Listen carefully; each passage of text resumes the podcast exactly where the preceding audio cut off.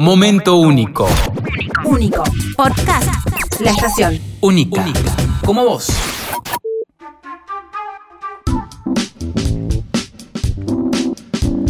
Vamos a hablar de música, obviamente. ¿De qué otra cosa puede ser?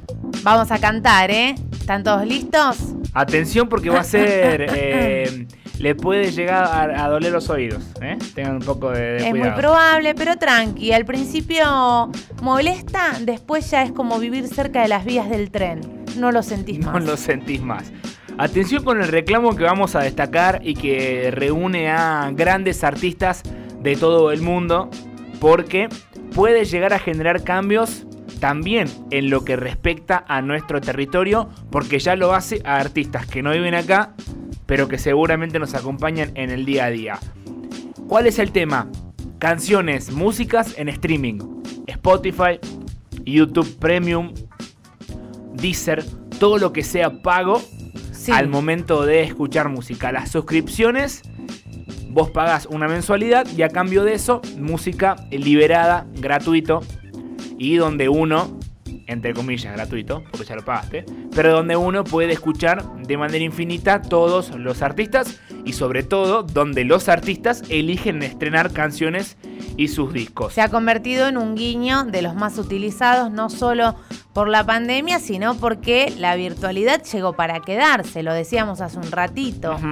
¿Cuánto, ¿Cuándo fue la última vez que te compraste un, un CD? ¿Cuándo fue la última vez Ya, que te ya compraste creo que un no CD? usamos ni la palabra CD. Sí, posta, hace un montón. Ahora volvieron los vinilos, que es una forma de reconectar. Y bueno, ni hablar el que es fanático realmente de la música, que sí se lo sigues comprando porque sabe que se escucha distinto. se escucha diferente. No son 10, no son 20, no son 30, no son 50. Ajá. no- ¿Cuántos son? No son 80, ¿Son 100? no son 100, 120. no son 120. Son 156 las figuras de la música británica quienes enviaron una solicitada al primer ministro Boris Johnson para que reforme las leyes referidas a lo que perciben los artistas en lo que tiene que ver a los derechos de reproducción en plataformas digitales. Paul McCartney, Noel Gallagher, Chris Martin, cantante de Coldplay, entre otros. El reclamo, que está apoyado por el sindicato local de músicos, porque chicos, en el Reino Unido también hay sindicatos, ¿ok? No es Oh. solamente nuestro. Ojo con ese dato. Esto surge a partir de marcadas diferencias entre el 50% total de los beneficios que los músicos perciben ante cada pasada en la radio y el 15% que obtienen en plataformas. Ya te planteé una diferencia.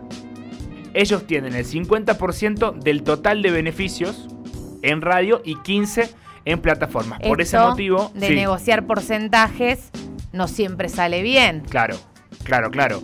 Y justamente por eso, los músicos exigen ahora, a través de esta carta que le enviaron al primer ministro, un cambio en la legislación que determina el cálculo que debe aplicarse para la fijación del monto correspondiente, según explican desde el Reino Unido. Durante demasiado tiempo los sellos discográficos, las plataformas de transmisión y otros gigantes de Internet explotaron a los músicos y compositores sin recompensarlos de manera justa. Este texto que como te dije lleva la firma no solamente de McCartney sino de grandes artistas donde podemos destacar a Lily Allen, The Chemical Brothers, Massive Attack, entre otros. Es necesario devolver el valor de la música a su lugar.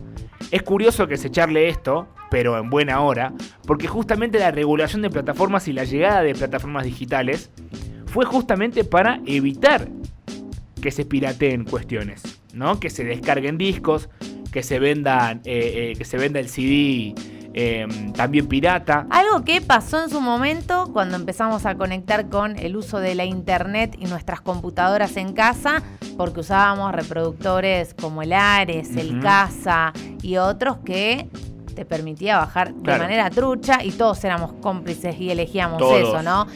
Siempre terminaba perdiendo el músico. Es verdad. No solamente descargamos en casa, sino también cuando nos agarraba con un poquito más de vagancia, íbamos a comprar el disco trucho, que nos costaba muy poco, y hasta por ahí venían tres o cuatro álbumes en un solo disco, y era realmente un negocio.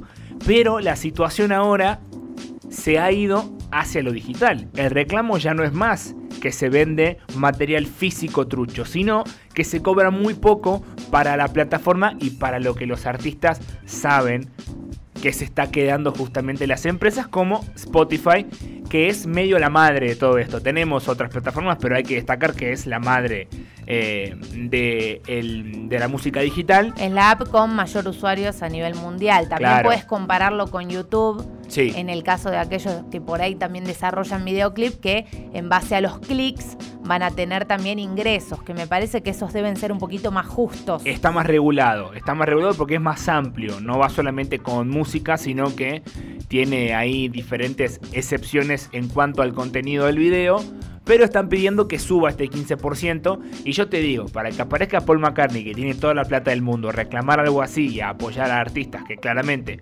tienen por ahí bastante menos dinero que él, debe ser una causa más que justa. Sabemos que es un tipo que ha peleado muchísimo por diferentes eh, derechos de los músicos en el mundo. Que probablemente lo hace no por él, sino por los que no tienen la Olvídate, Porque es muy probable, Yanni, que no estamos hablando de esta noticia si no estaba firmada por él. Paul McCartney, ¿quién más? Eh, Noel Gallagher. Bueno. Chris Martin de Coldplay. Estamos hablando del Reino Unido. Sí, tenemos a varios ahí. También está Lily Allen, Annie Lennox, The Chemical Brothers, entre otros. Es un buen puntapié inicial que inició en una nación, pero que es la realidad de todos los músicos del mundo, literalmente. Uno imagina, me puedo estar equivocando, pero uno imagina que si está regulado eh, así en el Reino Unido, que nuclea a grandes artistas, en el resto del mundo puede ser el mismo contrato y quizás hasta menor. Momento único. Único. Podcast. La estación. Única. Como vos.